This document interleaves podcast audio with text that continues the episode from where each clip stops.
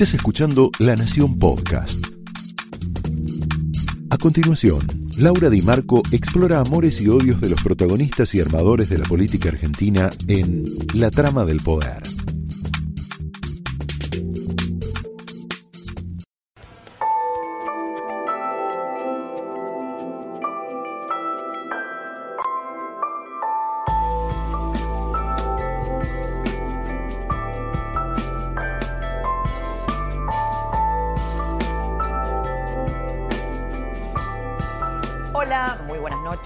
Bienvenidos a la trama. Edu, ¿cómo estás? Hola, ¿qué tal? Edu Feynman, gracias. ¿Cómo estás? Por quedarte un ratito. Muy bien. No, por favor. Quería compartir con vos. eh, hoy, hoy escribí una columna en La Nación eh, que, que, bueno, el título era em, Misoginia o privilegios de casta, ¿no?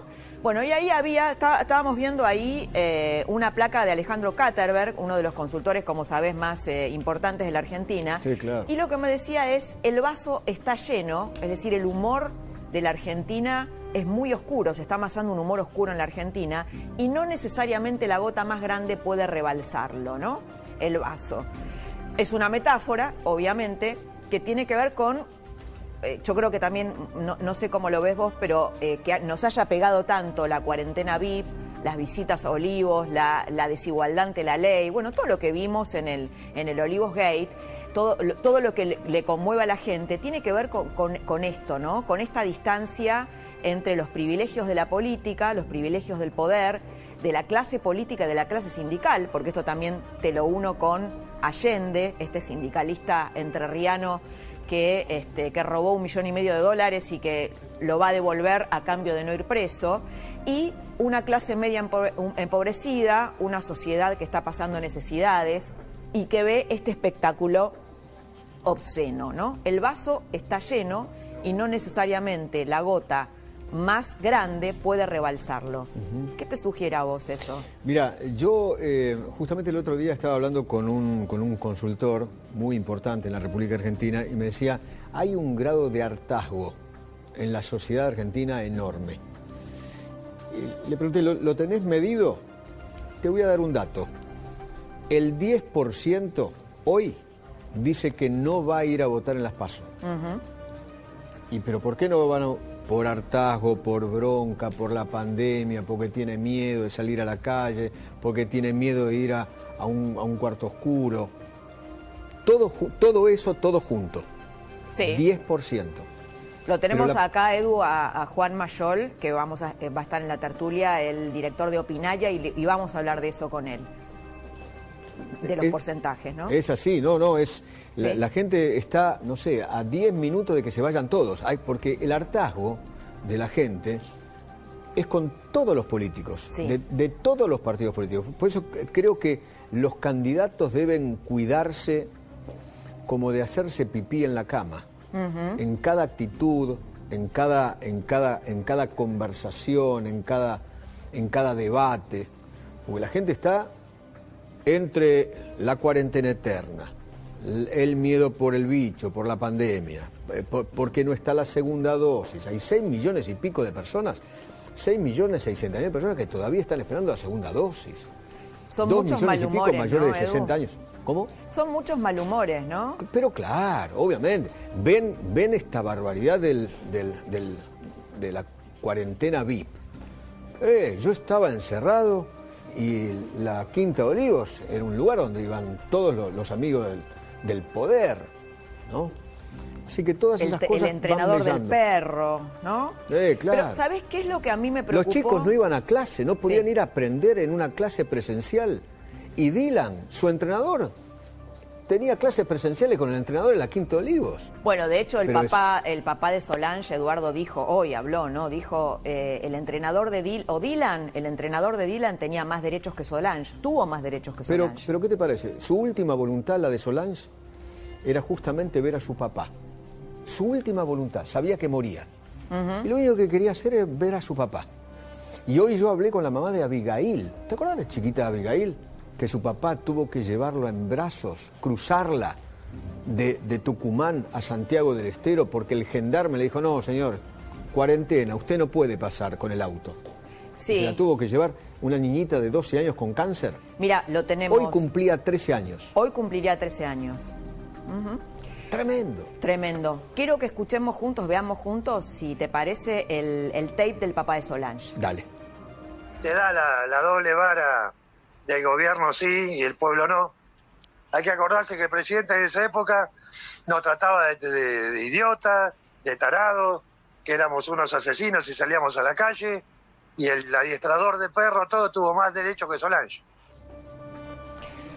Fuerte, ¿no? Y es cierto, el presidente hablaba de los vivos sobre los bobos, que los Sí. vivos se iban a terminar en la Argentina. ¿Te Y sin acordás? em- Y sin, embargo, por ejemplo, para fin de año fueron 70 vivos a pasar fin de año con el presidente, cuando en realidad las normas sanitarias de ese momento te decían, che, cuidado, ¿no? Las fiestas, no más de 10 personas en tu casa, 70 en la Quinta de Olivos.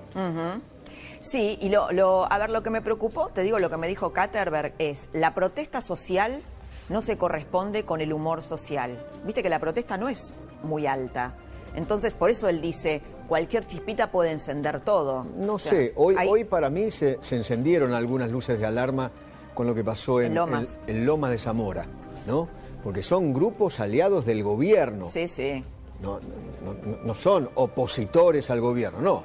Grupos piqueteros, K, aliados del gobierno. Los mismos aliados que tiraron las 14 toneladas de piedra en el Congreso. ¿Te acordás vos, no? Diciembre de supuesto, 2017. claro. Sí. Parte de, de- de- de ese armado estaba hoy tratando de incendiar e ingresar a la, al- a la municipalidad de, Sí. De, de Loma de Zamora, lo cual me parece una barbaridad. Porque Sí, una un municipalidad movimiento- es la casa de gobierno Sí. de un, de un, de un distrito.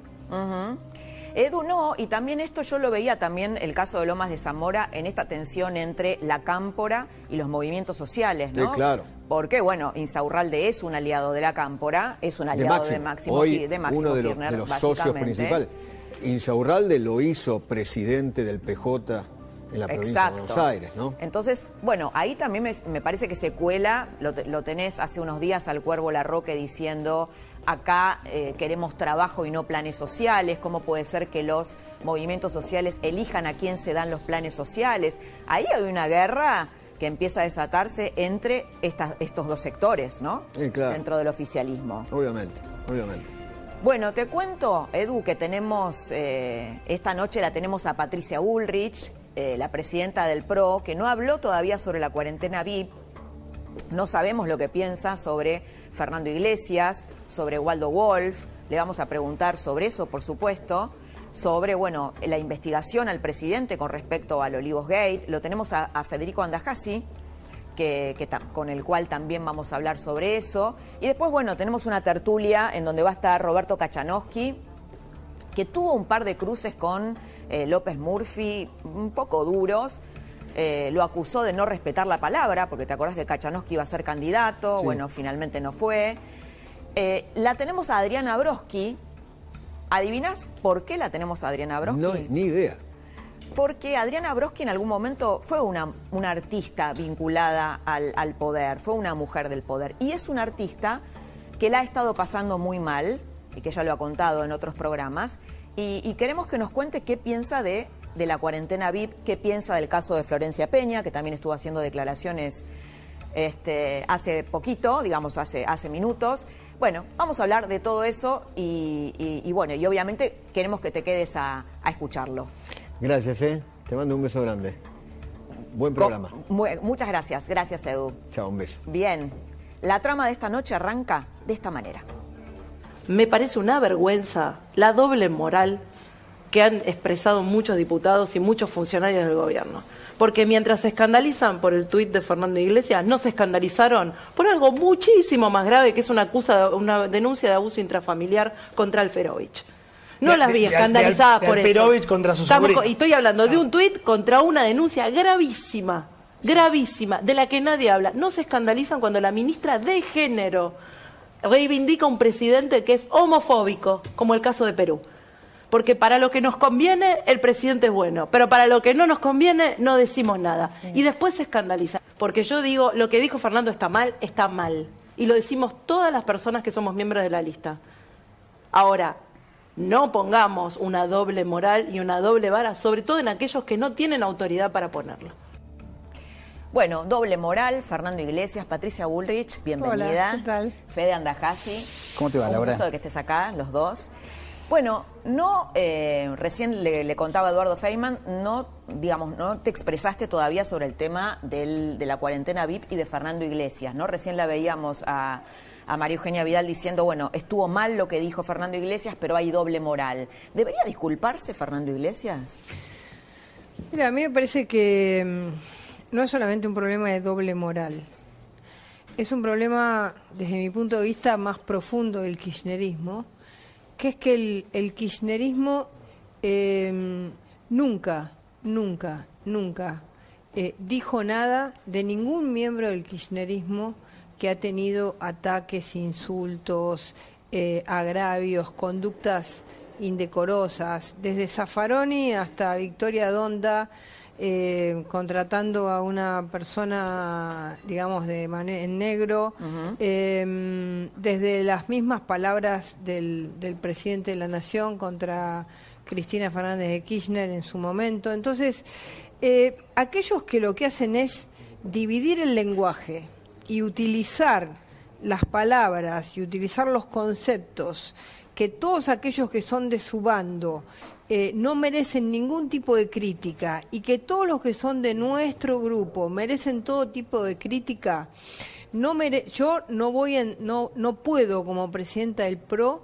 digamos, no poner en contexto esto porque lo que estaría haciendo es generándoles la posibilidad de que ellos hagan silencio y que cuando atacan a un miembro de nuestra fuerza, digamos, y no, hay- no, han, no han atacado a alguien de su fuerza por algo similar, o no han dicho absolutamente nada de mujeres atacadas, entonces, eh, primero, una vez que ellos pidan perdón por todas las cosas que hicieron, dijeron, plantearon, que nosotros éramos la dictadura. El otro día Leopoldo Maró dijo que nosotros éramos los Videlas del 76. A mí me dijeron asesina en el caso de Maldonado. Lea- Leandro Santoro me dijo borracha. Entonces, a ver, una vez que ellos empiecen, pongan el lenguaje como un- una única lógica de comunicación y no sean la policía del lenguaje cuando son miembros de Juntos por el Cambio, yo podría expresarme en este contexto donde ellos solo... Pero expresarte en qué sentido. Yo digo, si yo te pregunto qué te pareció lo de Bueno, Fernando es que- es Iglesias, que- digo, no, no sería el no hablar de eso, no, no estarías haciendo No, lo mismo que No, no, no que estoy ellos? haciendo lo mismo, no. Estoy, estoy pidiendo primero una arena de juego democrática. Si ponemos una arena de juego democrática y entre todos decimos, che, mirá, eh, ahí eh, elevemos el debate, elevemos el lenguaje, hablemos de otra manera.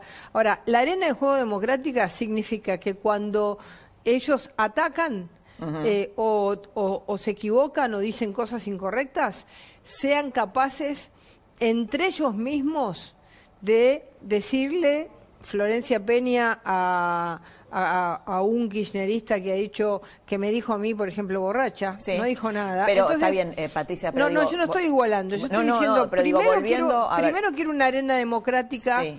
y eh, de libertad de, expresión. Una vez que tengamos eso en la Argentina, eh, entonces... Bueno, eso es un poco utópico, ¿no? Bueno, Pensar que el bueno, pero entonces si, si no hay así, si no es así, digamos, nosotros criticamos a los nuestros y ellos defienden a los suyos. Entonces, es como un juego en el que nosotros nos pegamos dos veces, porque nos pegan ellos y nos pegamos nosotros. Bueno, te, te voy Y- a, te, te voy a preguntarlo de otra manera. María Eugenia Vidal hoy dijo una cosa un poquito más suave que la que dijo ayer, que es yo no puedo permitir que se diga eso de una mujer, no Bueno, estoy de acuerdo. Es que, es que lo que ¿Pensás pasa es que está, no? está descontextuado.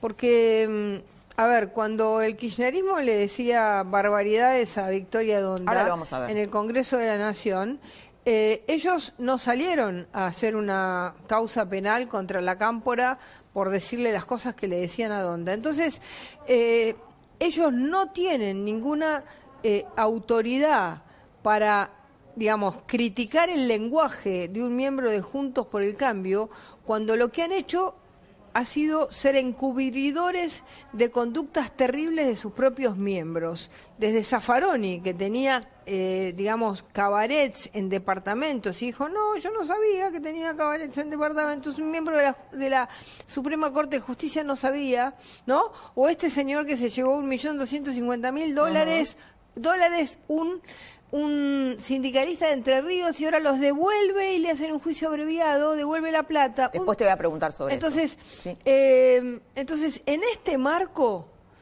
lo que yo pienso es que hasta que no, digamos, pongamos pautas, pautas claras para todos, yo no voy a entrar en el juego de atacarlo o sea, o sea que estuvo mal María Eugenia Vidal cuando, cuando dijo yo no estoy de acuerdo. A ver, es, es su manera de encarar las cosas. Yo siento, siento que mm, en, un, en un país donde no hay igualdad de trato para las mismas causas y el kirchnerismo es defensor de las peores conductas de sus miembros, entonces nosotros, si entramos en el juego, pasa esto, doble ataque a nosotros y ellos encubrimiento. No, bien. Yo no entro en eso. Lo estoy, lo estoy, estoy viendo por acá que Fede está sintiendo, Federico. Sí, a ver, Laura, me parece que efectivamente acá el hecho más grave de toda esta discusión es lo que pasaba dentro de la Quinta de Olivos. O sea, mientras en los jardines de Palacio se, se festejaban cumpleaños, se hacían negocios, porque ahí había un ciudadano taiwanés. Taiwanés, este, sí, sí, la pareja de este, Sofía Pachi. Claro, que cada vez que salía de, la, de, los jardines de Palacio se iba con, un contrato bajo el brazo que me gustaría conocerlo, me gustaría saber qué le, se sabe qué poco, está vendiendo. ¿no? De este ciudadano taiwanés. Claro, ¿qué le está no vendiendo? Se sabe si sigue siendo la pareja o no de. Totalmente, totalmente. Eh, que eso honestamente me tiene sin cuidado. Lo que sí veo es que lo que estaba pasando dentro de los jardines de Palacio es muy grave. Mientras tanto, afuera, eh, los plebeyos, todos nosotros, no podíamos ver a nuestros padres. Se murió mi vieja, ah, la vi dos veces este, ese año. Eh, Abigail, los, casos tremendos que hemos conocido de mujeres. A ver, durante la pandemia, la violencia, la verdadera violencia contra las mujeres, aumentó muchísimo, pero de, manera catastrófica, catastrófica. De eso no se está hablando. De eso no se está hablando. Entonces, sí, inclusive, este, por ejemplo, no hablando del feminismo selectivo, la cantidad de chicos que, desaparecidos o eh, con eh, víctimas de exceso de violencia policial, mujeres que denunciaban eso y que no fueron absolutamente. En Tucumán, en Tucumán un, un caso de una, de, una mujer que, apareció muerta en una, en una comisaría. Eh, digo todo esto en nombre de, la, de, cuidarnos, ¿no? Cuidémonos, entonces matan a gente en las comisarías.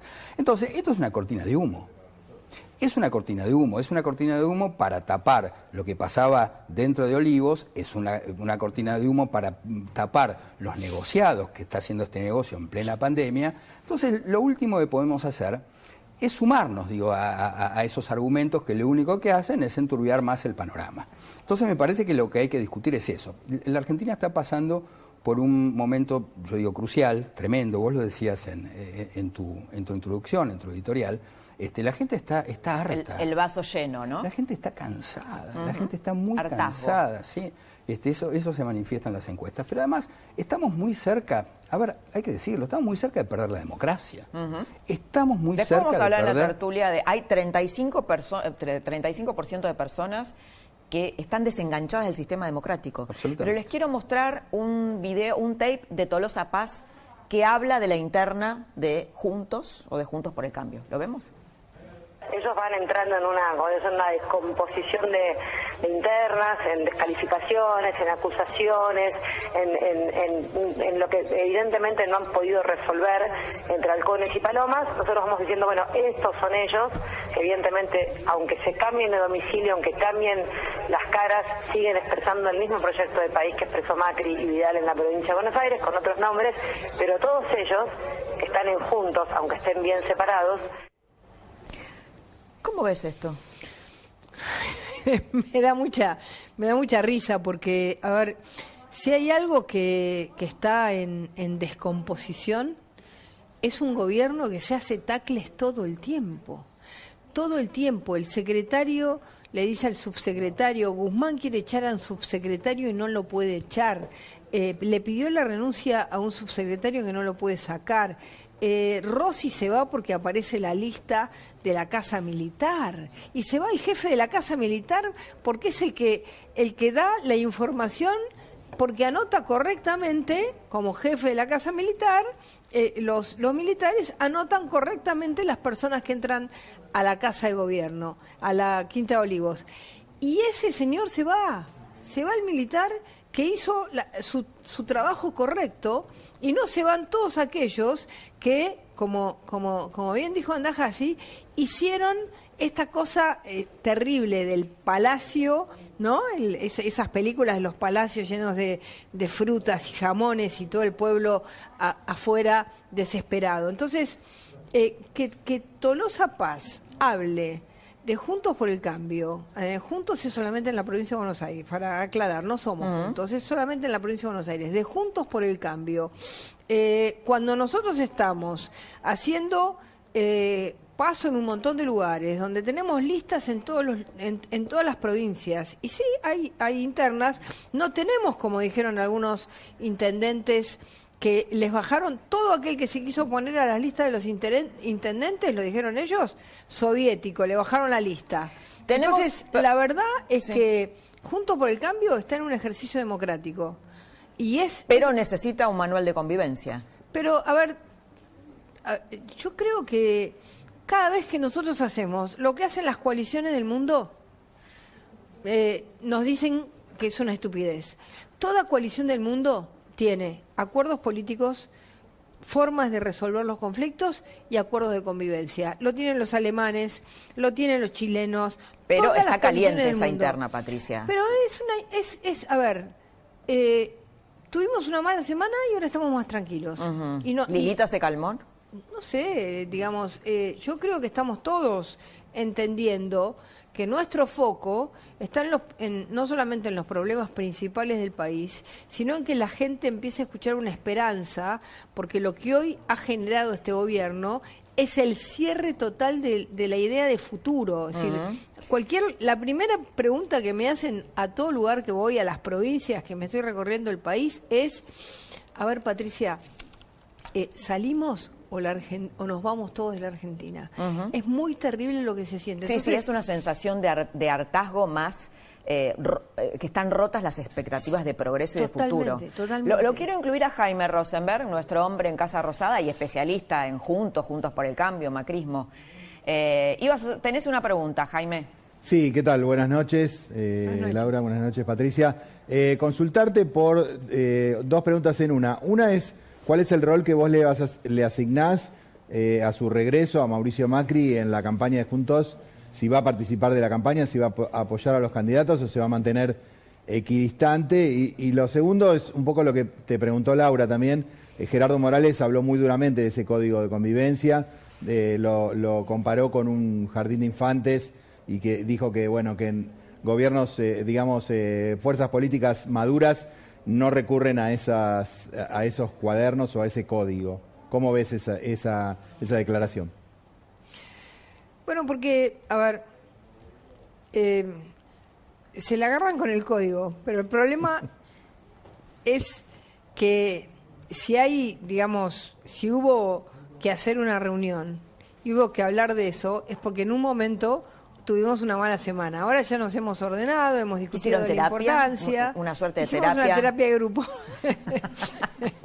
Hicimos Me la imagino a Lilita la terapia de grupo. No, no, no una terapia sería una terapia de la tarea, ¿viste? Es decir, que la tarea hay que ordenarla, que hay mucha mucha expectativa sobre nosotros, que no podemos defraudar esa expectativa.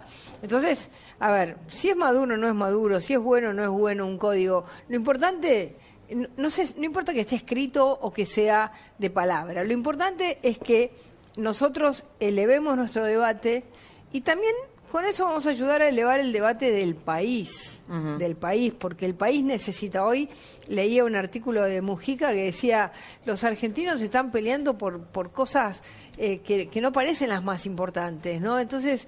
Bueno, de ahí el alejamiento de la gente. Bueno, por eso, por eso es tan importante ponerse y focalizarse sobre esta necesidad de abrir expectativas en la sociedad y eso es lo que Juntos por el Cambio tiene que darle a la sociedad y por lo menos lo que yo me planteo como presidenta mm. del PRO hacer y lo estoy haciendo en todo el país, recorriendo todo el país. Eh, Fede, el tema Macri, recién lo, mencionaba Jaime, viste que en el manual este del Frente de Todos, del kirchnerismo, se desaconseja hablar de Macri.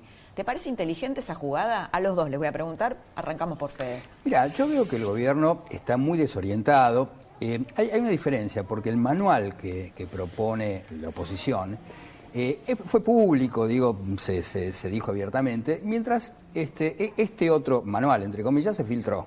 Se filtró. alguien lo filtró, sí. Exactamente. Este, no, no, era para que se conociera. Y la verdad es que lo que se ve ahí, ¿sabes qué es? Ese... A ver, no ser agresivos que de eso se ocupen canales paralelos. Estamos leyendo el segundo punto de, eh, del manual del Frente de Todos cuando nosotros atacamos a Macri lo volvemos más aceptable para quienes nos rechazan. Bueno, es, interesante. Tiene una dimensión psicológica eso también, ¿no? Bueno, pero ¿sabes lo que se ve acá en, esto? Se ve eh, eh, los piolines. Así como Cristina lo eligió Alberto, digo, para fraguar una, una, situación, este, no sé, este, que sea digerible para la sociedad, para esconderse un poco detrás de Alberto, Ahí se ven los piolines, otra vez están fraguando situaciones, están, este, digamos, eh, haciendo un manual clandestino para que la sociedad no lo vea. Una vez que lo vio la sociedad, esto ya no tiene más sentido, justamente porque, porque trascendió. Ahora, em, yo, yo creo que finalmente son tonterías. Me parece que, que, la Argentina está pasando una situación muy crítica. Esto es lo que te decía antes y esto es lo que a mí me preocupa, porque a ver, acá no es que se, enfrentan dos, fuerzas políticas de distinto signo. Se enfrentan dos proyectos de país completamente diferentes. se, enfrenta un proyecto democrático, con todos los errores que le podemos imputar, que son muchísimos, con otro proyecto que no es democrático. A ver, eh, yo decía antes de las elecciones generales que el gran riesgo era que la Argentina, si ganaba el Frente de Todos, se encaminara hacia Venezuela. Si vos mirás hoy los números de la Argentina, cada vez se acerca más a Venezuela. Cada vez se acerca más. A, si vos ves el, salario en dólares, si vos ves los niveles de desocupación, si vos ves... Sí, sí, sí, son indicadores.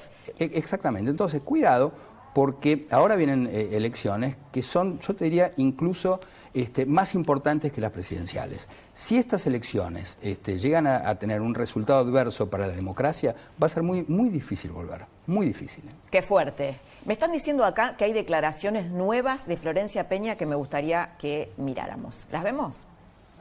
Que lo que me pasó a mí en realidad fue como la gota que rebalsó el vaso. Fue como decir, a ver, necesitamos que se entienda que necesitamos tener perspectiva de género. Necesitamos entender que todo lo que venga, cualquier embestida que venga de, de la mano de cualquier diputado o senador, no importa de qué partido sea, tiene que tener una mirada de género porque, porque eso firman ellos antes de, sentarse como legisladores y legisladoras en, el Congreso. Yo me encontré eh, no solamente con un diputado este, a, quien, a quien obviamente le hice una denuncia eh, penal y civil, este, diciendo en un programa de televisión livianamente que yo había entrado a las 9 de la noche y había salido a la 1 de la mañana, cosa que eso no es real, eh, y que yo era parte de un escándalo sexual. Yo hoy afronto una denuncia penal Patricia. Bueno, a mí me parece que mm, lo que pasó en, Olivos, adentro de Olivos, eh, no es un tema que podamos discutir, porque no sabemos qué pasó. Lo que sabemos es que pasó lo que no podía hacer ningún argentino, y eso es lo importante, la desigualdad, el uso del poder eh, para beneficio, es decir, el, el Olivos VIP, el vacunatorio VIP, todo eh, es una ideología. Es la ideología de que el poder lo usufructo yo para mí, para mis amigos, para mi gente. Entonces, nadie puede salir, nadie puede ir a trabajar, ningún peluquero puede trabajar pero en Olivos va un peluquero. ¿Es esto que decís? ¿Es la autopercepción de tener derechos especiales por sobre los representados? absolutamente. Es decir, es lo mismo. Porque, digo, Cafiero habló de la derecha misógina, la derecha antidemocrática. pero ¿por qué no hablamos, por qué no hablamos de, de. ¿Es de derecha, de izquierda? Digamos, hacer algo distinto a, a lo que hace el pueblo. Es de una oligarquía es la oligarquía kirchnerista. La oligarquía kirchnerista iba a Olivos y podían hacer las reuniones que el pueblo argentino no podía hacer. Es de oligarquía kirchnerista vacunarse ellos primeros antes que la gente. Entonces, esta lógica de una casta, de una oligarquía kirchnerista, es lo que hicieron. Y Florencia Peña fue parte de eso. Fue parte de esa lógica de violar las normas que ellos mismos decían retando y de una manera violenta, agresiva, que y haciéndole ¿cuántas causas penales hay en la Argentina? por gente que violó la cuarentena o que decían que violó la cuarentena. ¿Estás de acuerdo con la causa penal que le iniciaron a Florencia Peña? ¿Quién le inició una causa penal? Tiene una denuncia penal. No, no sé cuál denuncia sí, Una denuncia penal han denunciado al presidente también por, para investigar esto. Bueno, a ver, Santoro fue quien Sí, Yamil Santoro, sí, sí. Yamil Santoro. Eh, a ver, en la, que yo recuerde, debe haber entre 25 y 30 mil causas penales por, por personas que eh, caminaron cuando no había que caminar, que salieron. Sí, el caso Astudillo, ¿no? Bueno, miles, miles de causas penales, no, pero de gente que violó, que violó la, sí, sí. la cuarentena de manera ridícula, ¿no? Sí, sí, sí. El, el, el, del bote, el del bote que iba solo en el medio de la nada. Eh, entonces, todos ellos tienen causas penales, afrontan causas penales. Ciudadanos que tienen que poner un, un, abogado de su, de su bolsillo para esa causa penal.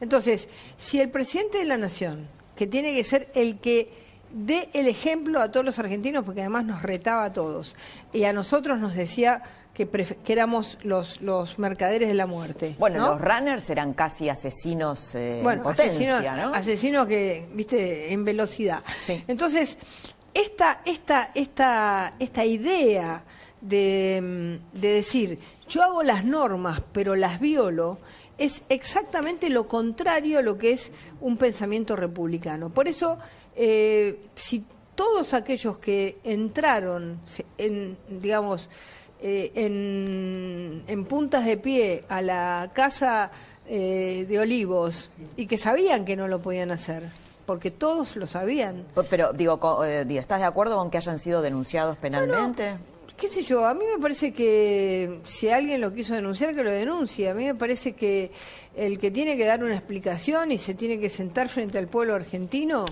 ¿no? Eh, es el Es presidente Alberto de la Fernández. nación. Bueno, sin embargo, el presidente dijo lo que tengo que soportar. ¿Cómo, cómo viste estas declaraciones de, de Florencia Peña? Eh, a ver, mira, yo hace más de 20 años escribí una novela llamada El, El Anatomista. Se hablaba de un señor que se llama Mateo Colón, que existió, que se declaró el descubridor del clítoris ¿eh? y, y fue ahí a señalarlo con su dedo. Y yo lo que digo, lo, lo que denuncié en ese libro A Colón, el descubrimiento de América Claro, y descubrió exactamente. el Como, claro, como este otro Colón lo que pretendía era colonizar el cuerpo de la mujer. Un libro feminista que así fue calificado, me di la vuelta al planeta, digamos, presentando este, este libro, que además así fue, fue leído. A ver, todavía no se hablaba de, de feminismo, por lo menos no acá en la Argentina con la fuerza. No masivamente, claro. No masivamente, e- exactamente. Ahora, lo que está haciendo el, el gobierno, lo que hace el kirchnerismo es lo que hace siempre. Se apropia de banderas que nunca le pertenecieron. Nunca le perteneció al feminismo, jamás. Cristina, una recién llegada total. Absolutamente hicieron exactamente lo mismo que con los derechos humanos. Aquellos que, que, que, por ejemplo, digo, este, yo recuerdo haber estado en, en- en marchas de, de Plaza de Mayo y comerme un palo de la policía en la espalda, y la verdad es que no vi a ningún pibe mm, de estos de la liberación que están ahora, no lo, no lo veía yo en esas marchas. A Kirchner no lo conocíamos. Quienes, quienes tenemos eh, eh, parientes desaparecidos en la dictadura, la verdad que esta gente jamás en la vida la vimos. Bueno, con, con Se el subieron al bondi, ¿no? Exactamente, e- exactamente. Entonces, esta, esta, este robo, esta malversación, esta captura, pero además, eh, si vos mm, denunciás lo que está pasando dentro del gobierno, dentro de Olivos, sos de derecha. Ah, yo me considero Sí, un bueno, tipo- fue, fue Claro. este, muy fuerte lo Claro. que dijo Santiago Cafiero. ¿no? Entonces- ¿Tenemos por ahí lo que dijo? Bueno, ahora lo estamos buscando. Lo Este- tenemos, lo tenemos, lo tenemos. Bueno, creo que es muy penoso, creo que es parte, forma parte, todo lo que, lo que salió forma parte de este discurso del odio, de esto de enojar más a la gente, enojar más a los que están enojados, angustiar más a los que están angustiados, generar estas noticias falsas que, este, que vamos viendo, nada, la, la misma realidad después las va desmintiendo, ¿no? Se plantea cualquier tipo de cuestión Sí. con respecto a los ingresos y, y todos saben muy bien que en la Quinta de Olivos trabajan más de 100 personas. Mm, Entonces es, era todo muy absurdo. Eh, sin embargo, bueno, eh, este discurso del odio, que, que, que uno quizás está más habituado a las redes sociales, lo ve lamentablemente expresado por dirigentes políticos en la pantalla de televisión.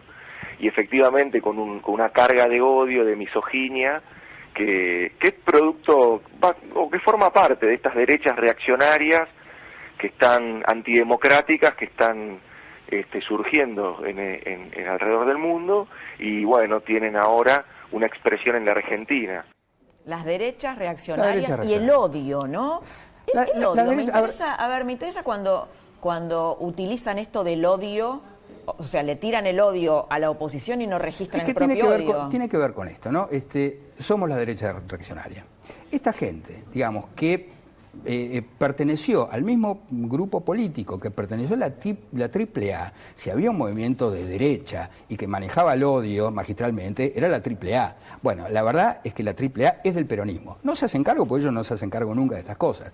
Pero la verdad es que la derecha en este país y el odio en este país está mucho más vinculado al peronismo que a otras fuerzas. Entonces, la verdad que sería bueno, hay que recordar que el, que el abuelo de este señor este, fue el mismo que firmó la aniquilación, la aniquilación de este, los grupos subversivos. Este, y era lo más republicano. Absolutamente. Entonces, la derecha siempre es el otro. ¿eh? E, el odio siempre está eh, eh, en otra parte. Ahora, yo la verdad que pocas veces vi un manejo del odio tan fuerte y un uso del odio tan fuerte como ha hecho el peronismo en toda su historia. Mm. Quiero irme del odio al sindicalismo peronista y, te miro y me acuerdo, los que tenemos cierta edad, nos acordamos de los debates de Patricia con Moyano y con, y con los este, sindicalistas, los gordos, todo.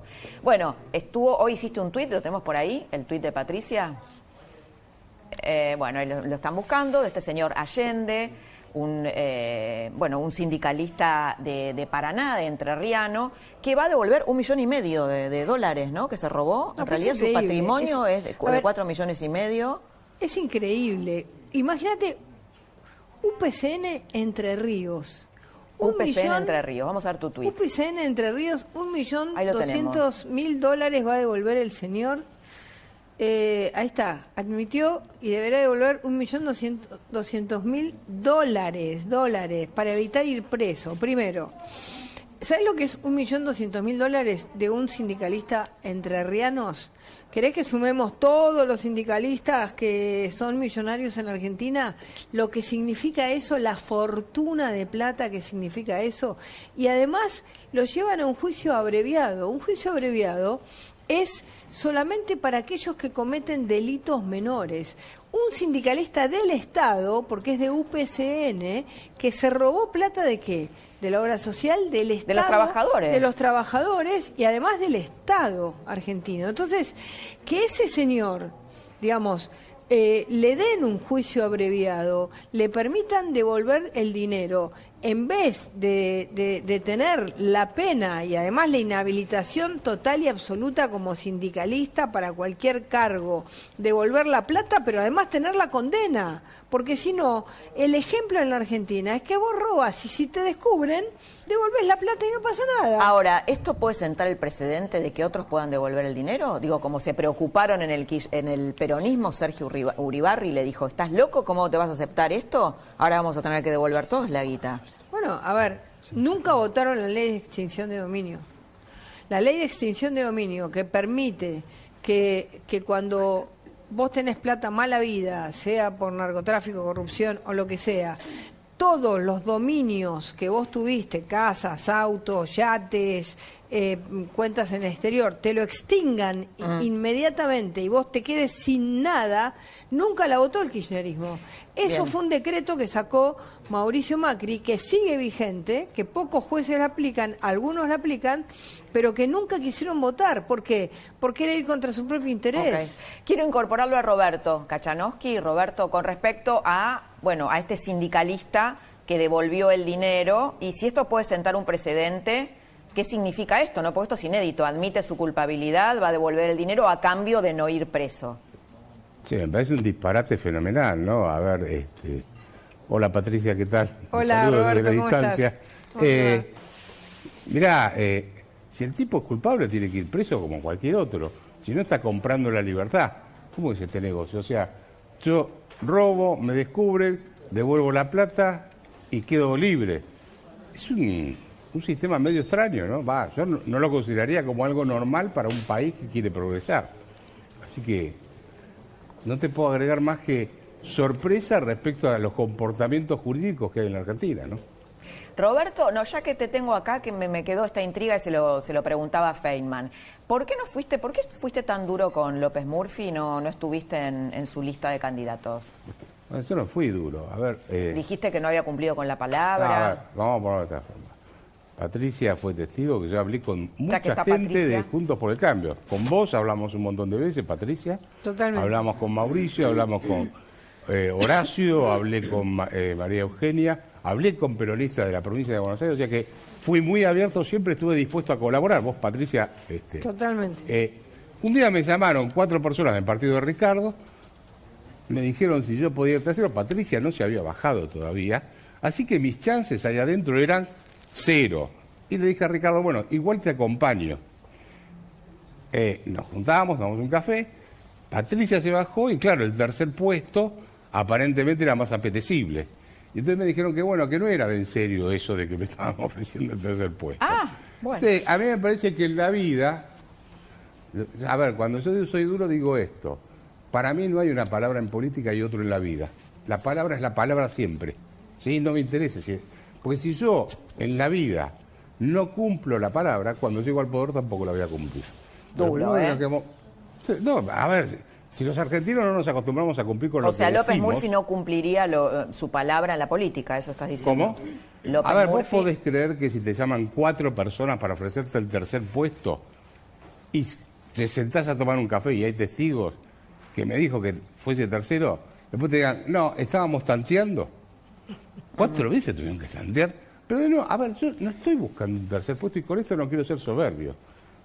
Vamos a ser claros, y a Patricio se lo dije, no, a mí no me interesa sentarme en una banca del Congreso porque no quiero ser soberbio con esto, pero puedo decir mis cosas sin necesidad de estar en una banca del Congreso. Entonces, si uno está dispuesto a colaborar, lo mínimo que esperás del otro lado es que si ya estás poniendo el hombro en el momento en que no tenés ninguna chance, después no te pateen y digan, che, mirá, ahora que hay chance viene otro. ¿Se entiende lo que Clarísimo, muy bien. Bueno, Patricia, muchas gracias por haber estado. Muchas, gracias. por esta mesa. Gracias a vos. Patricia, Federico, bueno, un lujo, un placer los dos. gracias. Nos vamos a, la tertulia. Nos vamos a la tertulia con este tape. Más allá de, a qué sector pertenezcas, no, no puede, en particular nosotros, que no pudimos, yo no pude ir a Chacarita a despedir a mi viejo, no lo pude este, no lo pude visitar en la clínica no hubo nada que uno pudiera hacer para hacer cosas que eran básicas y sin embargo ahora un año después te enterás que hubo como una realidad paralela donde sí se podía bueno, aquí estamos con esta tertulia. Bodega Los Haroldos presenta un vino que te hará viajar a través de los cinco sentidos. Los Haroldos Estate. Sin duda, más de lo que esperás. Mira.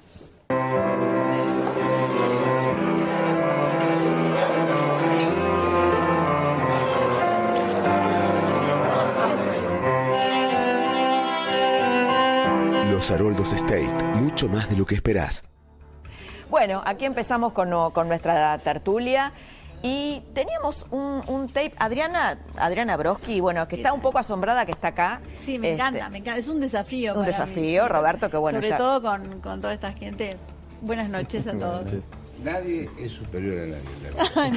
no, no, nosotros acá Muchos nos pensamos que somos más inteligentes y no somos más inteligentes. Todos tenemos habilidades y talentos diferentes, ¿no? Es verdad. Bueno, el señor Juan Mayol, muchas gracias por estar acá, director de Opinaya, con todas unas placas muy interesantes. Y bueno, ya, ya este, Jaime Rosenberg, parte, parte de la casa. Ya me presentaste. Parte de la casa. Adriana, no, nos gustaría, habíamos pensado en invitarte porque vos contaste algo muy fuerte, que es que eh, hace un tiempo que no habías estado muy mal con cuestiones laborales, sos artista, obviamente eh, sufriste las consecuencias de la pandemia y que tus hijos te estaban manteniendo, dando una mano. Eh, ¿Cómo viste el tema de Florencia Peña? Em, bueno, es un fue un episodio bastante triste realmente, pero mm, al margen del episodio de ella, eh, me parece que en Olivos entra y sale gente en esa época, por lo que escuché, eh, bastante seguido. Me da la sensación que esta es la punta del iceberg, o, mejor dicho, la punta de varios icebergs que hay como para empezar a, descubrir. O sea, eh, hay muchas cosas más que, que uno tiene que saber con respecto. Por ejemplo.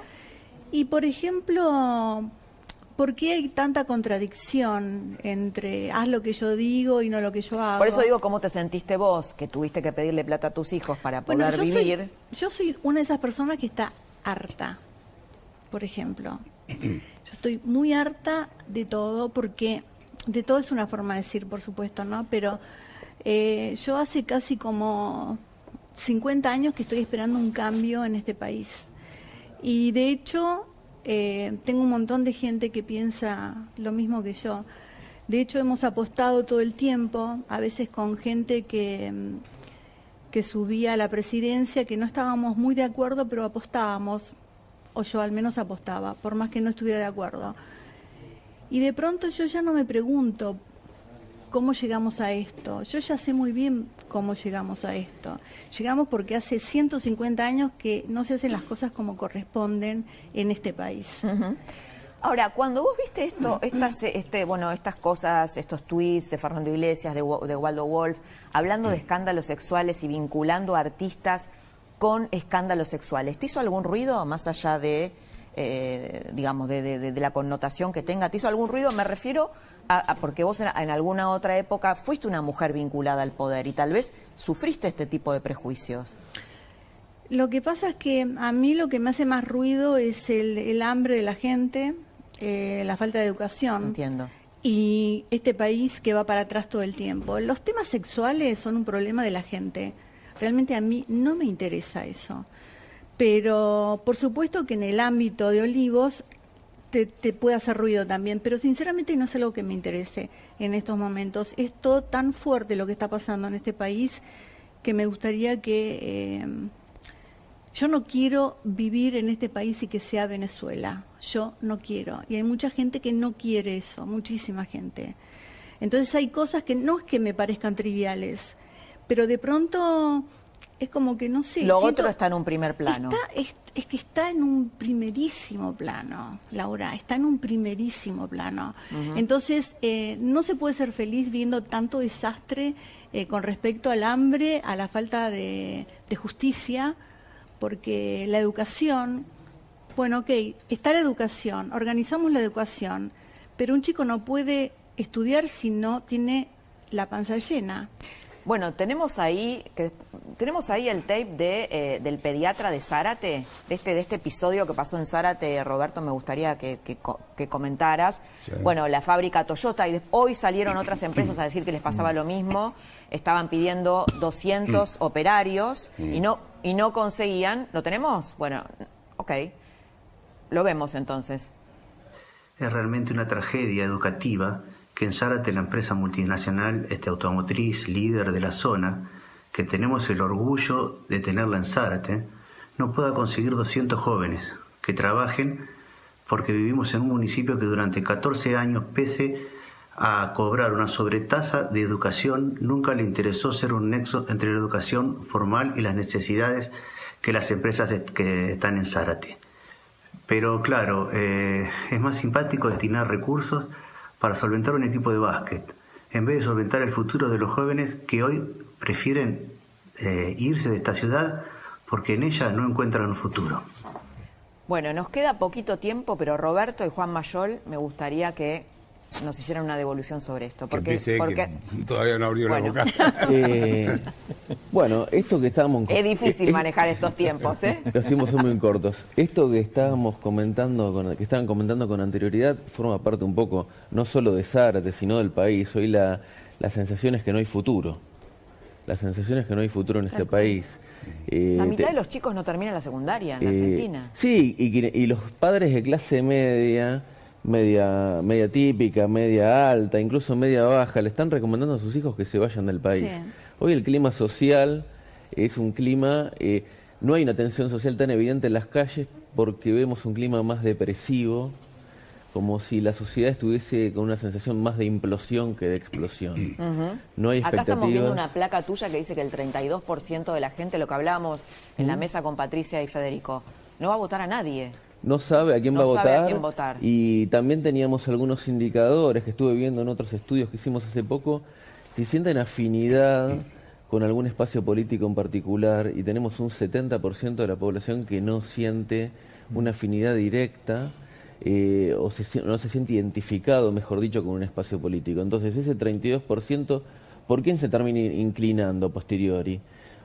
Para elegir a quien le obture la posibilidad de ganar, a quien más temor ¿Por el menos malo? o rechazo le genere. ¿Estamos optando por el menos malo o estamos votando en contra de, más que a favor de, y esto es una responsabilidad de la clase política en su conjunto, ¿no? Tanto del oficialismo como de la oposición.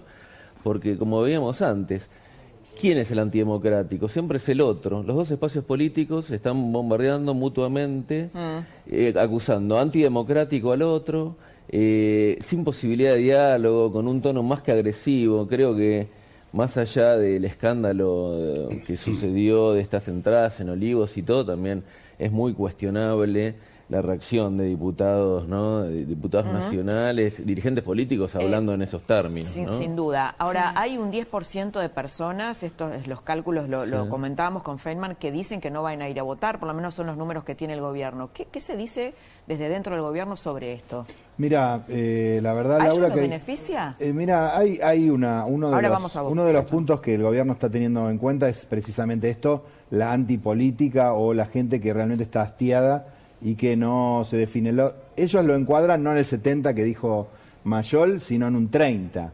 O sea, dicen, bueno, hay un 30 y 30 y aproximadamente, bueno, hay un 30 en el medio que tenemos que volver a enamorar una parte para poder, digamos, de alguna manera ganar la elección eh, legislativa. Así que sí, está eh, presente en todos los análisis este grupo de gente que eh, expresa un hartazgo por la política, ¿no? Ahí hay una parte, contanos qué es eso, del manual, a ver, lo Bueno, volver a ver. ahí sí, lo que vimos, vimos una parte antes, eh, es este manual que se le distribuyó a todos los candidatos eh, Del del Frente de Todos, del del Frente de Todos, que dice antipolítica, frustración, pero a la vez esperanza, lo combina con un poco de esperanza de futuro, malestar con la gestión económica, eso digamos lo admiten, eh, la pandemia es insuficiente eh, para, digamos, que te voten. O sea, una vez que te, que te vacunan, digamos, el gobierno dice, bueno, hay que dar otra cosa. Entonces, un poco vienen por ese lado de la esperanza de futuro, que es justamente de lo que se habló acá, que no hay. Entonces, la idea es generar un poco de vamos a hacer tal cosa, vamos a salir, vamos a volver a ser felices, como dice el presidente, Sí. vamos a volver a, a- a consumir, vamos a volver a las calles, nos vamos a volver a abrazar. Ese es un poco el mensaje del gobierno. ¿no? Bien, nos extendieron un poquito más el tiempo, así que vamos a un corte y volvemos rapidísimo con esta tertulia.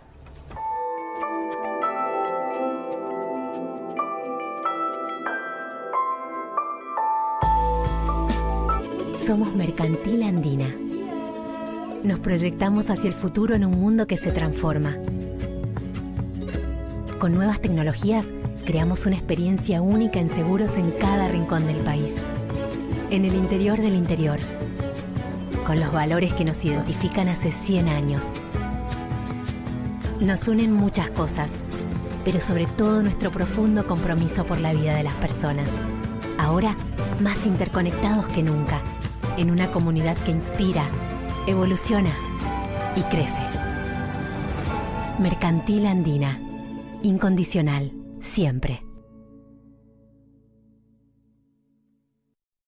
En el Banco Ciudad queremos que vuelvas a sentirte titular, porque acá se banca el equipo. 5, 11, 15, los que sean. Entra un banco que juega con dinámica y tira transferencias en cualquier momento del partido. Vení, meteles una gambeta a los que te dicen que no se puede y sentite titular de todo lo que querés hacer. Entra al Ciudad, vení al banco que te banca.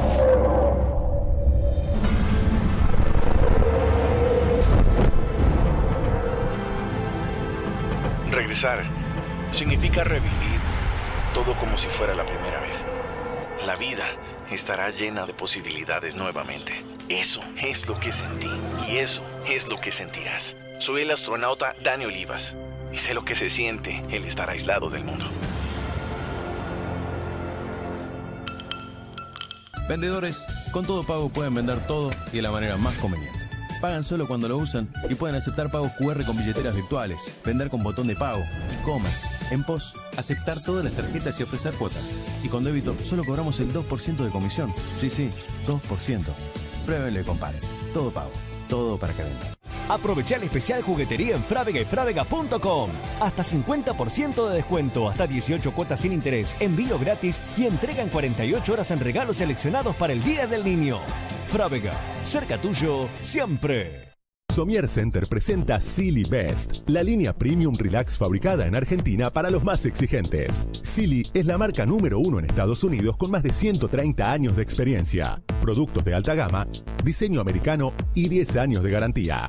En un colchón Silly haces mucho más que dormir. Vivimos, soñamos, descansamos. No te lo podés perder. Encontralo exclusivamente en nuestras sucursales y compralo en hasta 18 cuotas sin interés. Somier Center, un lugar, las mejores marcas. Jugar con ellos es el mejor regalo. Ahora naranja es naranja X y este 5, 6 y 7 de agosto con tu tarjeta de siempre tenés 20% de descuento y 6 cuotas cero interés sin tope de reintegro en todas estas marcas. Aprovecha este día de la niñez para compartir con ellos los mejores momentos. Pedí tu tarjeta y conoce más promos en naranjax.com. Este día del niño, encontrar Musimundo regalos de otro level. Pasá de la silla de la cocina a una silla gamer. De la bici con rueditas a una con flor de llantas. Regalos de otro level con hasta un 30% off y hasta 18 cuotas sin interés en gaming y mucho más en sucursales y musimundo.com. Los chicos y adultos volvemos a estudiar, jugar y trabajar protegidos por Atom Protect, que elimina el coronavirus. Atom Protect para toda la familia. Proba la nueva línea de alcoholes antibacteriales Atom Protect, calidad que nos cuida. Uy, esa cara la conozco. ¿Qué tenías que llevar? ¿Tapa de asado o tira de asado? Descomplicate. O mejor dicho, discomplicate. Antojo de pollito, pero cero ganas de cocinar, ¿eh? Escanea, pagá y discomplicate. Te mandaron un audio de 5 minutos pidiéndote cosas. Discomplicate. Pon el audio en 1.5. Acá vas a encontrar todo. Te cayeron sin avisar, pero mira qué lindo. Discomplicate, convertite en pastelera en 3, 2, 1. Siempre tenés un disco cerca que te ofrece los mejores productos y servicios para discomplicarte. Y si querés hacer tus compras tomando un tecito desde la cocina, discomplicate comprando online. Disco, ¿qué necesitas? Santander presenta Santander Agronegocios. Pensado y creado especialmente para las necesidades del campo. Te ofrecemos tarjetas Santander Agronegocios para la compra de insumos y hacienda, convenios para la compra de maquinaria agrícola y la mejor atención especializada. Porque juntos producimos mejor. Conoce más en santander.com.ar barra agro. Santander, queremos ayudarte. Quizás pienses que Visa es una compañía de tarjetas de crédito, ¿no? Pero en realidad es una red. Conectando prácticamente a todos con todos. Puede abrir tus ojos como una taza de café y hacerte cambiar de opinión sobre lo que hace que un negocio sea un negocio. Conoce Visa, una red que trabaja para todos en todos lados. La salud es todo. Por eso tenemos todo para la salud del talento de tu empresa. Todo con la red de servicios más grande de Argentina, con centros de atención, clínicas y sanatorios en todo el país. Todo con planes que se adaptan a todo tipo de empresa. Somos la empresa de medicina privada del grupo Sancor Salud. Usa Modo y paga con más beneficios o cobra con QR sin comisiones adicionales. Modo nos hace bien a todos. Modo, conecta tu dinero. Hola cuarentenials, afuera hay un mundo entero que está ahí esperándolos. Mientras tanto nosotros seguimos haciendo más lindo el que les toca por ahora. Easy. El dolor puede aparecer en cualquier momento y en cualquier lugar. Por eso es mejor estar preparado. Y Bupirac es ideal para la cartera de la dama y el bolsillo del caballero. El botiquín del baño y la valija del viajero. Hagas lo que hagas. Estés donde estés y Bupirac es tu aliado para el alivio de dolores de cabeza y musculares hasta por 8 horas. Si ¿Y vos tenés tenés Ibupirac, el dolor para. Vos no. Sé lo que persiste, consulta a su médico. En algún momento vamos a volver.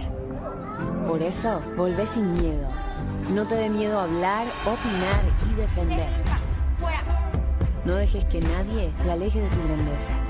No necesitas la aprobación de nadie para ser quien sos. Convertite en el cambio que querés ver en el mundo. En el Banco Ciudad queremos que vuelvas a sentirte titular, Tira magia, caños y construí paredes. Entrená y estrená una compu nueva para hacer home office. Vení, meteles una gambeta a los que te dicen que no se puede y sentite titular de todo lo que querés hacer. Entra al Ciudad. Vení al banco que te banca.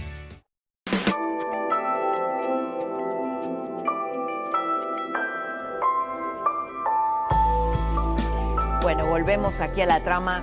No nos quedó tiempo y les pido mil disculpas, pero vamos a hacer otra, o- otra tertulia. Roberto, muchas gracias. Gracias por Adriana, invitarme. me encantó que vengas y que Ah, un cuentes. placer, un placer. Juan, muchas gracias. Muchas gracias y. Jaime, un invitado de la casa.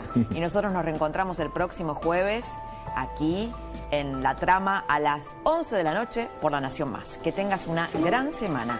Chau.